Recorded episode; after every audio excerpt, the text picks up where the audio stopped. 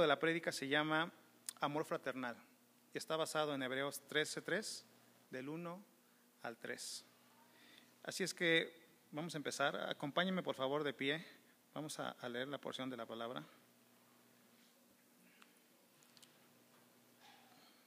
Amén, sí. Hebreos 13:3, 1 dice, permanezca el amor fraternal. No se olviden de mostrar hospitalidad, porque por ella algunos sin saberlo hospedaron ángeles. Acuérdese de los presos como si estuvieran presos con ellos, y de los maltratados, puesto que también ustedes están en el cuerpo. Inclina tu rostro, por favor, vamos a orar. Padre, gracias, gracias porque nos permites estar aquí, Señor, hoy en esta iglesia que tú has puesto. Gracias porque podemos estar reunidos para darte gloria y alabanza. Gracias por tu amor y tu misericordia. Gracias, Padre, porque por medio de la sangre de tu Hijo fuimos reconciliados contigo, Señor, aún siendo tus enemigos. Gracias, Padre, porque tú has provisto todo lo que tu iglesia ha necesitado. Nos has, nos has llevado a diferentes lugares, Señor. Nos has puesto un corazón obediente, Señor, y, y nos has puesto un corazón que confía en ti y hemos caminado, Señor. Y hoy, Padre, hoy nuevamente abres, abres una puerta y, y nos sigues llamando a que confiemos en ti, Señor, a lo que vas a hacer tú en tu iglesia, a, a rebasar, Señor, incluso aquellos límites que nosotros creemos que tenemos, Señor, y, y, y nos, y te sigues glorificando, Padre, en, en, tu iglesia. Así es que gracias, Señor. Gracias hoy, Padre, te pido que me ayudes, Señor, y que me escondas detrás de la cruz, Padre, y no permites que me desvíe tu palabra en ningún sentido, Señor. Habla, Señor, habla a nuestras mentes y a nuestros corazones para que podamos caminar la palabra que hoy traes a tu iglesia. Oramos esto y lo pedimos en el nombre de mi Señor Jesucristo. Amén. Pueden sentarse, por favor. Como les decía, hoy el, el título de la prédica es El amor fraternal en Cristo. ¿sí? Y la estructura de este sermón es un poco diferente a, a cómo lo he venido haciendo. Esta vez tenemos una pequeña introducción que, que, va a ser nuestro contexto y literal, la introducción es solamente la carta de, toda la carta de Hebreos. ¿sí? Eh, nos enfocamos en el segundo punto en permanecer en amor fraternal, que lo divide aquí en hospitalidad y auxilio. Y terminamos con el tema de estamos en un solo cuerpo, en un mismo cuerpo. ¿sí? Trataré de ser breve, así es que vamos a, vamos a como dijo hermano Chucho, vamos a ir a la, a la nueva sede, así es que no quiero que nos agarre la noche por allá. Así es que vamos a empezar. Eh, como saben, la carta de Hebreos eh, es de un autor anónimo, hasta hoy en día no sabemos, se dice que fue Pablo, pero también posiblemente haya sido escrita por algunos colaboradores como Bernabé o Apolos. ¿sí? En, el, en el capítulo 2 leemos que el autor tuvo una relación de primera mano con los discípulos que caminaron con Jesús.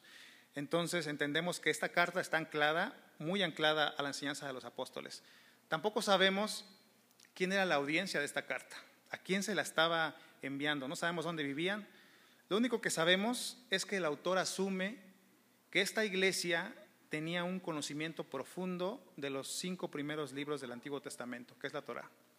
El autor sabía que ellos lo entendían a la perfección. Entonces, como el autor sabe que esta iglesia de Hebreos conoce bien eh, la Torah, enfoca en eventos específicos de la Torah toda la carta.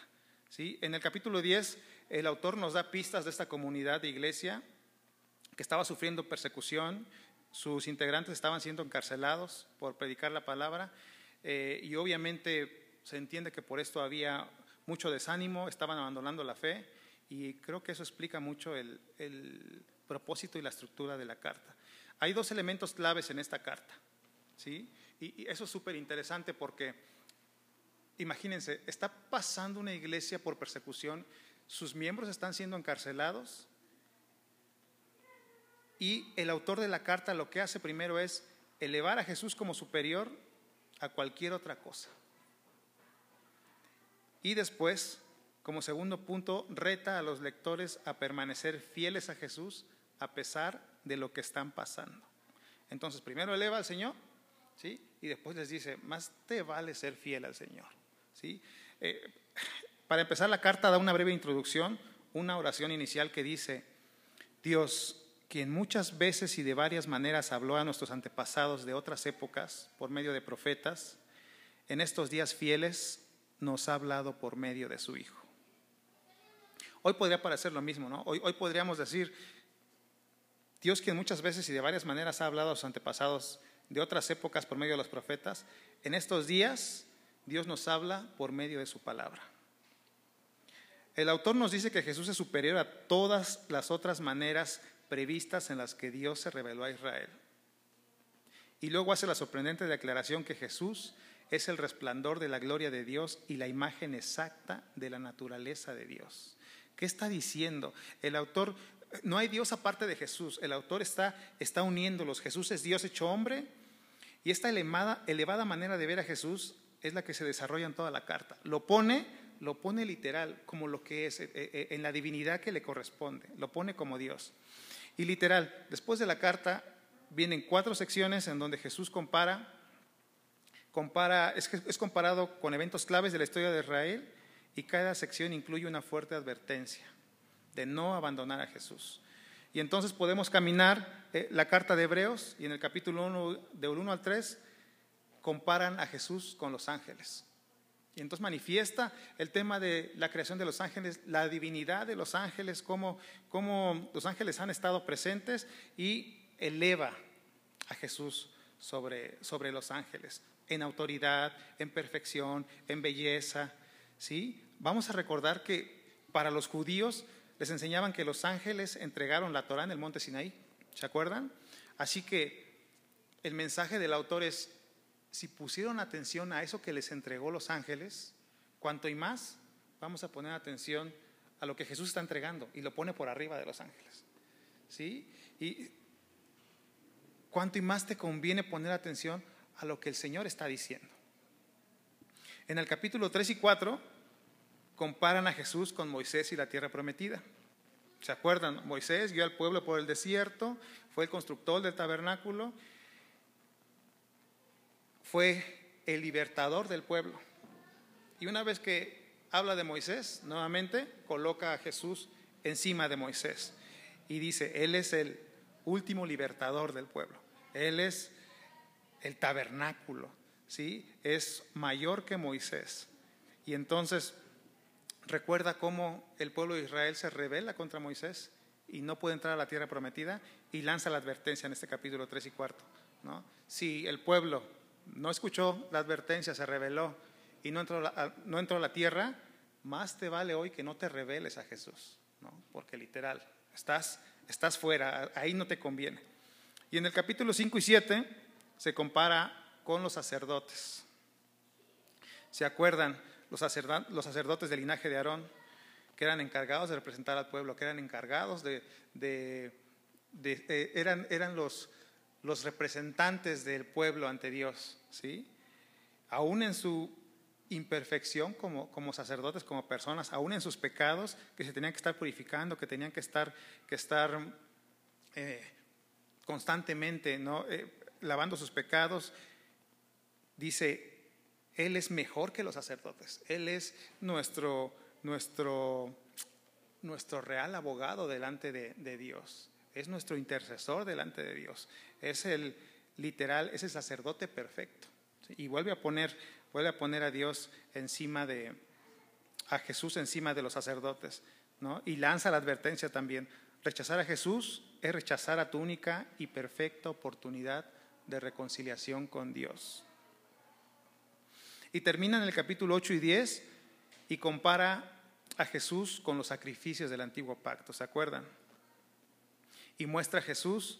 ¿Se acuerdan que los sacerdotes antes hacían sacrificios todo el tiempo, ¿no? Y llamaban al pueblo a que trajeran sus, ofrendas y sus sacrificios y todo el tiempo estaban haciendo sacrificios. Y entonces compara a Jesús con ese sacrificio y dice, Jesús es sacrificio perfecto. Fue el sacrificio definitivo, superior a todos los demás sacrificios que se hacían antes. Y advierte, alejarse de Jesús es como darle la espalda a la oferta generosa del perdón de Dios. Entonces quiero que entiendan esto. El pueblo estaba siendo perseguido, el pueblo estaba desanimado, el pueblo estaba viendo cómo sus integrantes, por estar hablando de su fe, estaban siendo encarcelados. Y el autor solo hace, exalta al Señor, exalta la grandeza de Jesús y lanza advertencias. Y en esta historia llena de contrastes podemos ver al final, como en resumen, que muestra a Jesús quien, punto número uno, habla la palabra de Dios. Jesús el que es el que habla la palabra de Dios. Punto número dos, Jesús es la esperanza de la nueva creación. Punto número tres, Jesús es el eterno sacerdote. Punto número cuatro, Jesús es el sacrificio perfecto. ¿Sí? En eso se resumen los primeros nueve capítulos de Hebreo. Y, esto quiero que lo, que lo guarden bien, porque ¿qué tiene que ver con el amor fraternal? Jesús habla la palabra de Dios, es la esperanza de la nueva creación, es nuestro eterno sacerdote y es el sacrificio perfecto, el último. Y después del capítulo 10 al 13, pone grandes modelos de fe, pero en resumen de lo que trata es, termina con una frase, que a pesar de cualquier dificultad o persecución, Dios no abandonará a su pueblo. Y ese es el flujo de la carta. Y al final, al final llama a una breve exhortación. Y ahí es donde entramos de lleno con el tema, permanecer en amor fraternal. Este tema es el tema central de este capítulo, es el amor en contexto de todas las obligaciones cristianas. La primera exhortación es general. El autor recuerda a los lectores que los cristianos somos hermanos unos con otros. ¿Se acuerdan de Hebreos 2.10? Los quiero ir mencionando, solamente apúntenlos como referencia, van a aparecer en su pantalla. Hebreos 2.10 dice, porque convenía que aquel para quien son todas las cosas y por quien son todas las cosas, llevando muchos hijos a la gloria, hiciera perfecto por medio de los padecimientos al autor de la salvación de ellos. Jesucristo nos hizo hijos de Dios y además nos hizo hermanos suyos. En Hebreos 12, 12, 2.12 dice, cuando dice, anunciaré tu nombre a mis hermanos, en medio de la congregación te cantaré himnos. Y entonces Jesús empieza a poner el estándar. Nos, nos llama hijos y nos llama hermanos. Y quiero que podamos entender bien esto.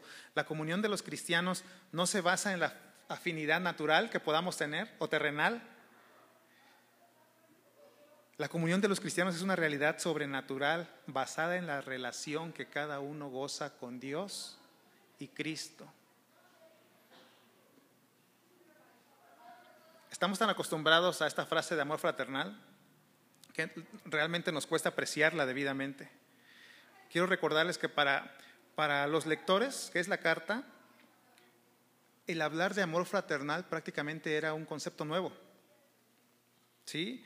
Aunque es una frase empleada en la iglesia primitiva, el amor fraternal tenía dos ideas revolucionarias. La primera tenía que ver con el mismo concepto de amor. Hasta entonces, hasta antes de, eh, eh, o, en el, o en el Antiguo Testamento, el concepto de amor solo estaba definido por la amistad y por el trato personal que cada uno pudiera tener. ¿Están de acuerdo? O sea, era como lo más que conocían del amor. ¿Sí? Obviamente el amor, no está hablando del amor de una pareja, sino el amor en, la iglesia, el amor entre hermanos, el amor entre comunidad. Literal, era, estaba, el, estándar era la amistad y a lo mejor eh, el que pudiera haber una mejor relación unos con otros, me cae bien, este, somos afines en algunas cosas, incluso hasta lo quiero, pero el estándar era ahí. Pero a partir del Calvario, su medida o el estándar es el amor de Dios hacia nosotros.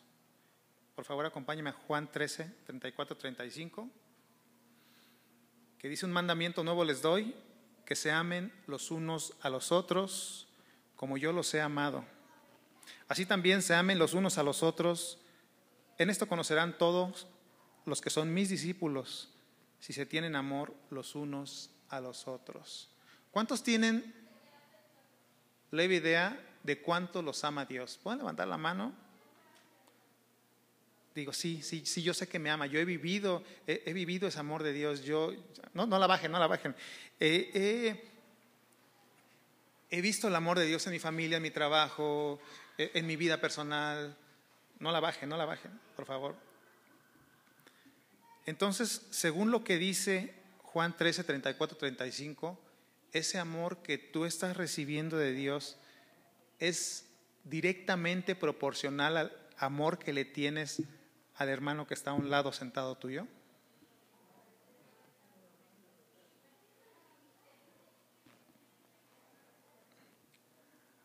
Repito la alabanza que estábamos eh, al principio.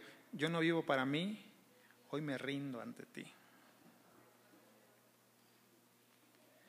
Entonces, en este concepto que cambia, ahora el amor fraternal ya cambió, ¿sí? ya, ya no estamos hablando de un me caes bien, ya no estamos hablando de tenemos algo en común, no, estamos hablando del estándar que pone Jesús. ¿sí? El amor de Dios, así como Dios te ha amado, así debes amar a tu hermano. Ahora es un amor sin fronteras, que exige entrega absoluta e incondicional. ¿Y qué creen? Se puede porque los lectores de Hebreos habían mostrado amor fraternal de maneras muy prácticas. Lo podemos ver en Hebreos 6.10, en Hebreos 10.13, 10.33, 10.34. Sin embargo, ahora en el tiempo de persecución estaban desanimados. Estaba disminuyendo su amor evidentemente a Dios y a sus compañeros. ¿sí? Y entonces el autor está exhortando a levantarse y a seguir su carrera y los exhorta a perseverar en el amor. ¿sí? De la misma manera que la fe genuina persevera, también el amor genuino es constante. Estábamos leyendo con mi esposa en la, en la semana antes de que, de, que, de que, pudiéramos saber el tema de la prédica de hoy. Estábamos escuchando una prédica sobre el amor y, y, estábamos escuchando a Miguel Núñez y decía, el amor no es, un, no es algo que nos han vendido, que va a salir de tu corazón vas a decir, yo amo a esta persona. No, el amor lo debes practicar, el amor debe ser practicado. Y entonces si es una práctica, puedes amar incluso a los que no, te, no conoces y a los que a lo mejor no te caen bien. O a lo mejor que ya tienes un concepto predefinido de ellos y no te quieres acercar. Si tú practicas amor, vas a poder hacerlo. El tema es que no lo queremos practicar. El amor cristiano no es una mera emoción o sentimiento, es un compromiso que se expresa en acciones concretas para satisfacer las necesidades del amado. ¿Así ama Dios o no? Y a los suyos les enseña, a inspirar el mismo amor, el amor fraternal que debe permanecer, dice Juan que acabamos de leer.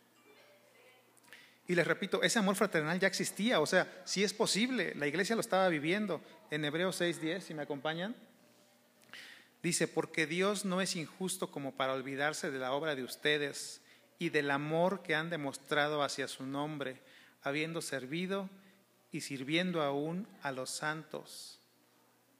Aquí está hablando de que esta iglesia estaba viviendo conforme a lo que el Señor les enseñó.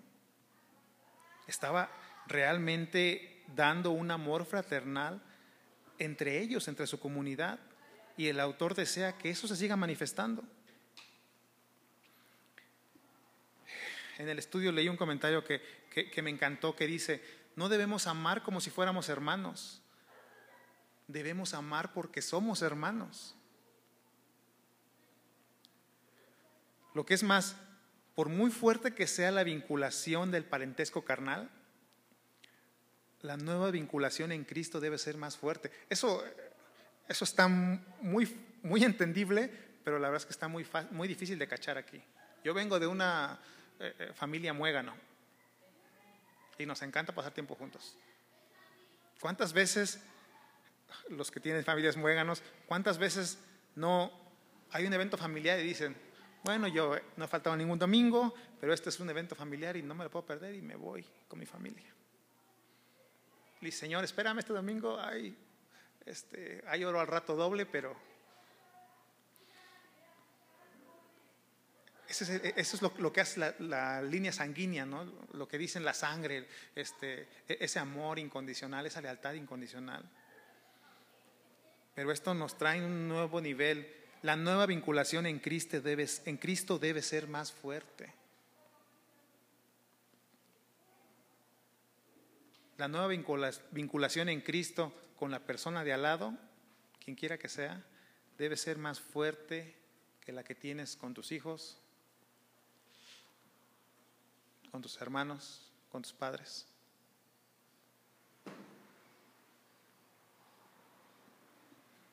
Eso no es fácil.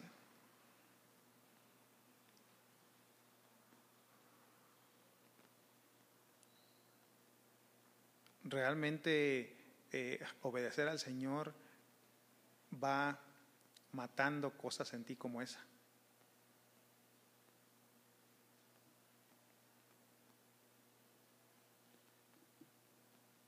Debemos sentir esa relación de familia y actuar de acuerdo a ella. Ese amor no debe estar condicionado por la simpatía o por una supuesta antipatía. Para los que me conocen de más tiempo, sabían que toda mi familia estaba aquí en la iglesia. Y dejaron de venir. Y para mí era o el Señor o mi familia. Inmediatamente mi carne decía mi familia, allá con ellos. Mi lealtad estaba ahí. Y el Señor fue matando eso, así. Y me hacía, y me hacía venir aquí, y literal, era así. Y yo no quería, y era así. Y como sabemos, dice su palabra, todo obra para bien en los que Él confía.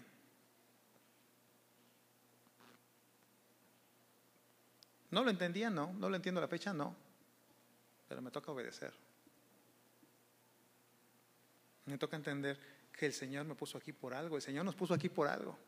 No es casualidad que estemos sentados ocupando un lugar en, esta, iglesia. Juan dice en su primera epístola, todo aquel que cree que Jesús es el Cristo es nacido de Dios. Y todo aquel que ama al que engendró, ama también al que ha sido engendrado por él. Eso está buenísimo porque no naces de Dios por amar, naces de Dios por creer. Pero el amor es la consecuencia de la regeneración, no es la causa. Primero viene la fe en Señor Jesucristo, por la, que Dios, por la cual Dios nos hace renacer, pero una vez que somos nuevas criaturas y el Espíritu de Dios está morando en nosotros, debe manifestarse el amor de Dios. Para los que están viendo a, la persona de al lado y así de, no, como que no lo amo igual que el Señor me ama a mí, aquí entra la tercera persona de la Trinidad, que es el Espíritu Santo. Y te dice, no lo vas a hacer en tus fuerzas, no eres tú el que va a amar de esa manera, ¿sí? Sino una, una vez que has tenido fe en mí, que has nacido de nuevo y que el Espíritu Santo ha puesto en ti, entonces tú vas a poder amar de esa manera. Y Pablo lo, expresa igual en 1 Tesalonicenses 4, del 8 al 9. Dice, bueno, habla Dios, también nos dio su Espíritu Santo, pero acerca del amor fraternal no tenéis necesidad de que os escriba, porque vosotros mismos habéis aprendido de Dios que os améis unos a otros. O sea, ni siquiera ve el autor necesidad de explicarlo, porque dice, ustedes lo saben. No tengo nada que explicarles. No tengo nada que desmenuzar. O sea, ustedes saben cuánto los amó Dios. ¿Sabemos cuánto nos amó Dios? Sí, lo sabemos. Ah, fácil. Entonces Dios dice, ama, ámense unos a otros como yo les he amado. Más punto. Así de fácil.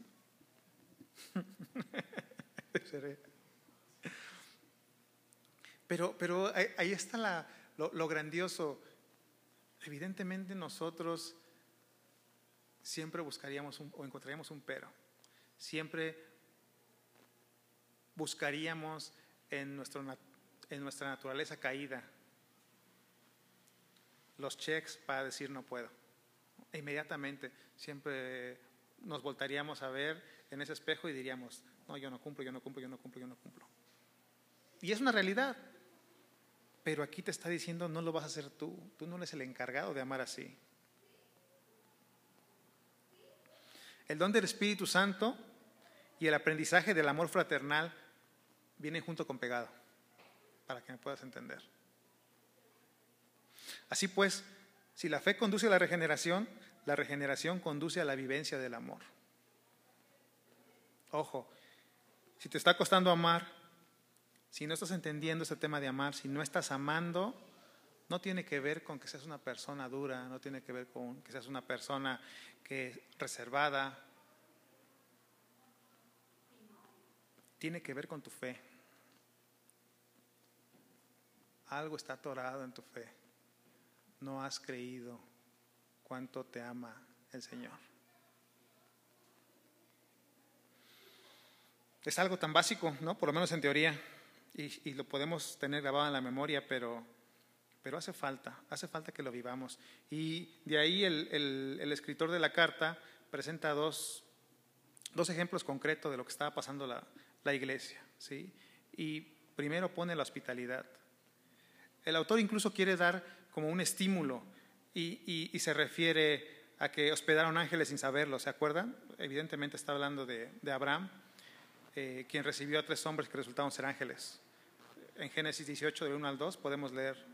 Y el Señor se le apareció a Abraham y en el encinar de Mambre, mientras él estaba sentado a la puerta de la tienda en el calor del día, cuando Abraham alzó los ojos y miró hacia tres hombres parados frente a él, al verlos corrió de la puerta de la tienda a recibirlos y se postró en la tierra. Y creo que esto fue como, como, un estímulo, como, como un premio, ¿no? Pero, pero volviendo al contexto, quiero que veamos qué significaba la hospitalidad para la iglesia perseguida, para, para la iglesia primitiva. ¿sí? Nosotros creemos que la hospitalidad, o cuando hablamos de hospitalidad, puede ser comidas o, cenas o, nuestras... Hoy viene el grito, ¿no? La noche mexicana, ahí que podamos ser hospitalarios y, hacer una kermés. No, no, eh, no, no, está hablando de esa clase de convivencia, ¿no? Eh, no nos, anima a celebrar actos sociales entre amigos, sino a entender las necesidades de las personas que conocemos. Estaba hablando de los hermanos en fe que estaban siendo encarcelados, de los hermanos en fe que estaban siendo perseguidos y que salían de huida de sus comunidades, llegaban a un lugar que no conocían, pero ellos estaban seguros que, iba a haber algún hermano en Cristo que pudiera darles hospedaje, que pudiera servirles, que pudiera abrir las puertas de su casa y pudieran descansar y pasar la noche a salvo. Acuérdense que en ese entonces había misioneros cristianos deseosos de extender el Evangelio y, y en las primeras generaciones de la iglesia salían por todo el mundo. Si se acuerdan, en las posadas, o bueno, si, han leído las posadas del tiempo de la iglesia primitiva, eran horribles, ¿no? No solamente por un tema de, desaseo, sino un tema de corrupción moral que había eh, en las, en las posadas. Y obviamente los comerciantes, que eran los que viajaban por los caminos, para ellos no había ningún problema, pero imagínense para los misioneros. Entonces, a lo largo del Antiguo Testamento podemos ver exhortaciones a los creyentes de recibir a los hermanos misioneros o a cualquier hermano en fe que necesitara hospedaje. Y podemos irnos a Romanos 12.3, que dice contribuyendo para las necesidades de los santos, practicando la hospitalidad. Y podemos ver primera de Pedro 4.9, sean hospitalarios los unos para con los otros, sin murmuraciones, sin murmuraciones. Explícitamente uno de los requisitos para los ancianos de las iglesias eran que debían ser hombres hospitalarios y abrir sus casas a los hermanos necesitados. Así que si alguien quiere ser anciano, ya sabe uno de los requisitos. Lo dice primero de Timoteo, primero de Timoteo 3.2. Un obispo, pues, debe ser irreprochable, marido de una sola mujer, sobrio, prudente, de conducta decorosa, hospitalario y apto para enseñar. Y en Tito 1.8 también lo, lo, dice, antes bien, deben ser hospitalarios, amante de lo bueno, prudente, justo, santo y dueño de sí mismo. Repite y, y, es, y es insistente en el tema de sean hospitalarios. Vuelvo al contexto. Ellos venían de una enseñanza judía y para ellos para ellos que un gentil entrara a su casa era, era contaminarla. Entonces, imagínense lo que les costaba. Le está hablando un pueblo que viene de ser judío, que viene de, de no tratar con nadie que no fuera judío, y le dice, abre las puertas a un desconocido.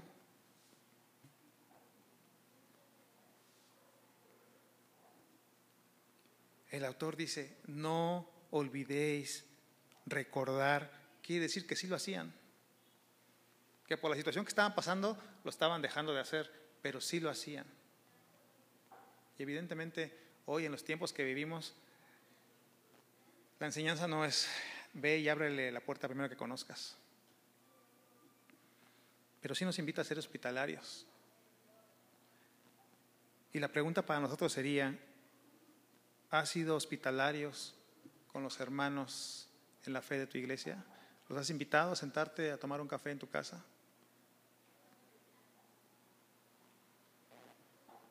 No digo amén.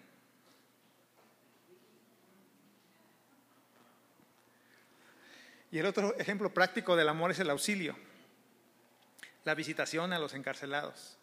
¿sí?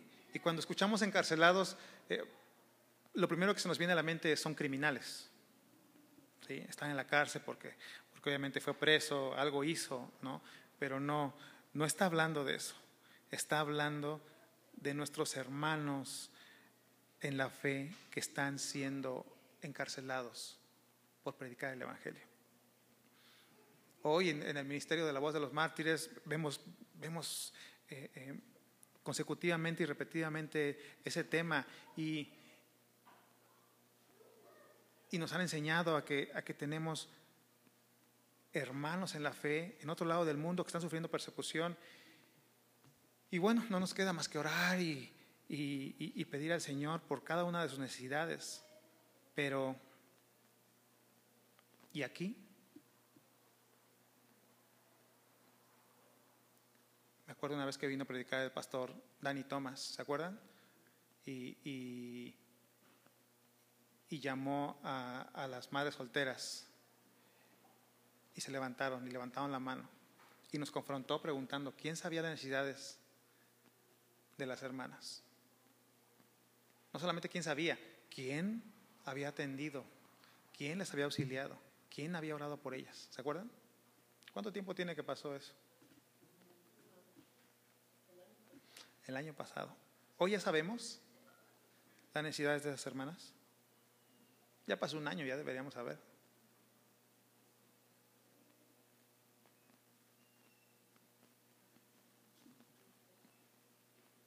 En ese tiempo debemos recordar que las cárceles solamente tenían el celador y ya. Entraba el preso, lo encarcelaban y lo único que hacía el celador era cuidar que no se fuera. ¿Y cómo creen que comían los que estaban encarcelados? ¿Cómo creen que vestían? ¿Quién veía si estaban enfermos? Si en la noche hacía frío, les mandaba una cobijita. ¿Quién? Porque además es gente que venía huyendo, que venía en persecución. ¿Quién veía por ellos? Sus hermanos en la fe. Sus hermanos en la fe hacían eso. Acordaos de los presos. Y bueno, sí, Dieter, hay que ser hospitalarios, dice, sí, hay que, hay que atender las necesidades de los hermanos. ¿Por qué? Dice Primera de Corintios 12, 26. Si un miembro sufre, todos los miembros sufren con él. Si un miembro es honrado, todos los miembros se regocijan con él. Nos invita a colocarnos del lado de aquel que está sufriendo, como si estuvieras presos junto con ellos. Pensar lo que está sufriendo en la soledad, en el dolor, en sus problemas, en sus necesidades, a fin de poder entender qué les hace falta y ayudarle conforme a sus necesidades. Eso es el amor fraternal.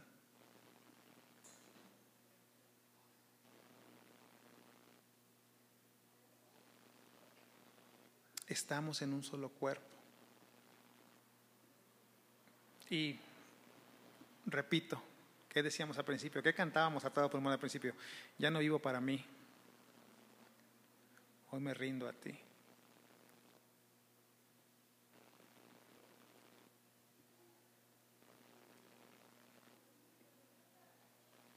¿Por qué en cualquiera que sea la situación,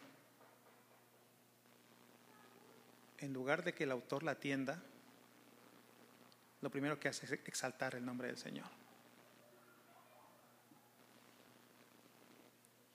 Hoy como iglesia estamos por tener un cambio. Hay necesidades, sí.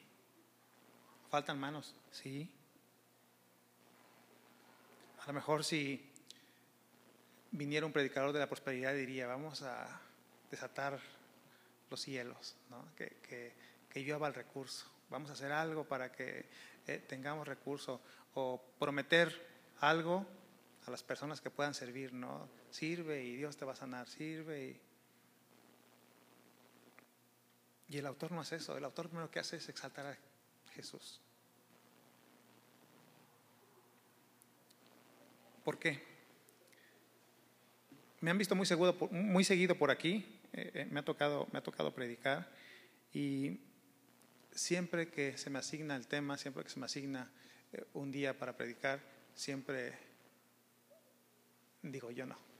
El primer pensamiento es ¿por qué yo? Ya después le pido perdón al Señor y voy y lo busco y le pregunto, Señor, ¿qué quieres? ¿Qué quieres que yo haga? ¿Qué quieres que yo diga? ¿Qué quieres? ¿Qué vas a hacer conmigo? ¿Cuál es tu propósito? Ayúdame. Y, ya estoy ensimismado con él. Y específicamente de esta pregunta he tenido como respuesta silencio. Y hace ocho días que me tocó eh, llevar un mensaje de, de, la familia perseguida a otra iglesia,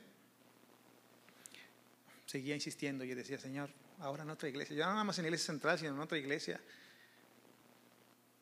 Y lo mismo. ¿Por qué, Señor? ¿Por qué quieres ahora que, que hable del amor? O sea, yo que me cuesta tanto trabajo, yo que no se me facilita, yo que soy bien apático. Y por fin, por fin el Señor respondió. Estaba predicando y estaba viendo los testimonios de la familia en persecución y decía uno, es que no se trata de mí,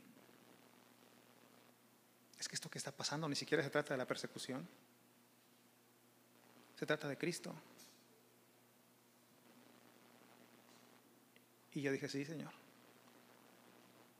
esto no se trata de Iglesia Central, esto no se trata si nos quedamos bien o no, esto no se trata incluso si tenemos ganas de servir o no. Esto se trata de ti, se trata de Cristo. Y bajo esa premisa, no hay nada que decir, va a ser. Somos hijos, somos hermanos. Pero la buena noticia es que no lo vamos a hacer nosotros. Así es que no, no, no pongan cara de regañados, no pongan, no se entristezcan por, por esta misión imposible, no. Quiero que cerremos con esto. Primera de Corintios 12, 13.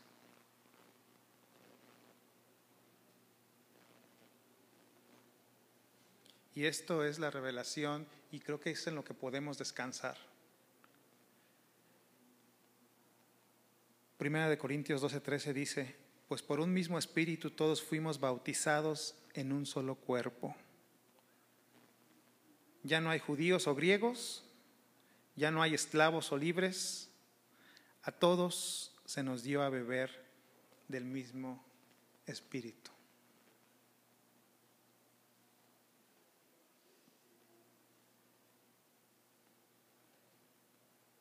Así que ya no hay los que vienen de tal iglesia o tal iglesia, ya no es eh, los fifís contra los otros, ya no es los godines contra los otros, ya no es tal contra tal, ya hemos sido bautizados por un mismo espíritu. Así que dile al que está dado tuyo, estamos unidos por un mismo espíritu. Y como consecuencia, vamos a poder amar como el Señor nos ha amado. Así que iglesia, descansemos en eso. Descansemos que ni siquiera nos toca participar, nos toca recibir. Pero la consecuencia de habitar el Espíritu Santo en nosotros es que podamos amarnos fraternalmente. Y en esa intimidad con el Señor, en esa búsqueda de, de, conocerle, de amarle, el Señor se va a mostrar de diferentes maneras, pero el resultado más visible es que vayamos reconociendo su amor y que podamos amar igual. Así es que podemos descansar en eso. El Señor, el Señor ha, sido bueno. A mí me encantan, me encantan las historias de los cristianos. Me, encanta saber qué Dios ha hecho en cada uno de, mis hermanos. Siempre, siempre me impresiona Dios y, y, específicamente hoy con este tema del, del lugar, hoy yo digo, hoy ya tengo mi primera historia que contar Hoy tengo mi historia de primera mano, ya no de, me dijo un hermano que no, hoy, saben que tenemos siete semanas orando, seis de la mañana. Hombres, por favor, los seguimos esperando. Sé que es mucha responsabilidad de nosotros y culpa que no asistan porque los invitamos y no les damos el link, ¿verdad? Así, lleguen, pero no saben dónde. Sí, es nuestra culpa, perdónenme. Pero, pero el link va a estar ahí, así que los esperamos. El Señor en solo tres semanas dio respuesta de un lugar nuevo.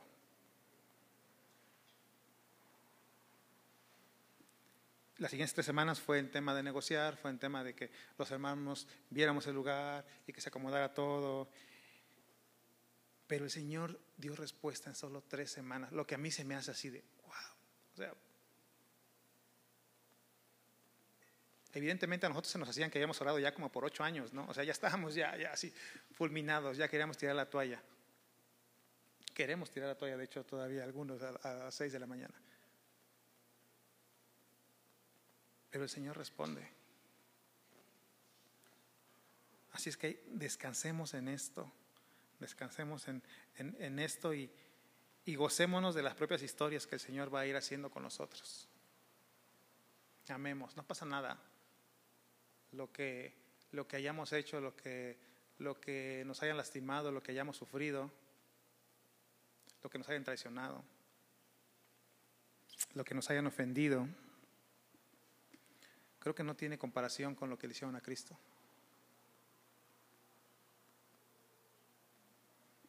Así es que con eso en mente, por favor, inclina tu oído y vamos a orar. Señor, gracias. Gracias por tanto amor que tú tuviste para conmigo y para con nosotros. Gracias porque tal fue tu amor, Señor, que enviaste a tu único Hijo, Señor, para que tus enemigos fueran reconciliados contigo. ¿Quién hace eso? Gracias porque Hoy te podemos amar, Señor, porque dice tu palabra que tú nos amaste primero. Gracias, porque hoy puedo entender un poquito más cuánto amor tú diste, Señor. Y como está escrito, Padre, de lo recibido podemos dar, Señor. Así es que hoy te pedimos que nos ayudes a amar como tú nos amas. Y Señor, que la oración sea, no queremos amar así a nuestros padres, nuestros hermanos, porque eso es muy fácil. Ayúdanos a amar como tú nos amas. Primero que nada a las personas de esta iglesia, a nuestros hermanos, a aquellos con los que compartimos el mismo espíritu. Ayúdanos a amarles, Señor. Ayúdanos a aprovechar hoy esta nueva bendición que tú pones como un lugar, Señor para que podamos aprender de ti toda la semana y que podamos ser hospitalarios ahí, Señor. Que podamos llevar a personas que te necesitan ahí. Que podamos amarles y servirles ahí. Que podamos invitarles de lo mejor que hemos recibido, que es tu palabra, que es tu amor. Que podamos compartirles lo que tú has hecho en nuestras vidas, Señor. Ayúdanos. Ayúdanos a entender, Padre, que nosotros no somos unigénitos. Nosotros tenemos muchos hermanos en Cristo. Ayúdanos a reconocerles y a amarles, Señor, y a servirles. A acordarnos de ellos, Señor, que no se nos olviden, Padre. Ayúdanos a seguir orando por nuestra familia en la fe que está sufriendo persecución y que está encarcelados en otros lados del mundo, Señor, también. Ayúdanos a descansar que no va a ser en nuestras propias fuerzas, Señor, sino va a ser en el precioso poder de tu Espíritu, Padre. Ayúdanos, te lo pedimos, en el nombre de mi Señor Jesucristo. Amén.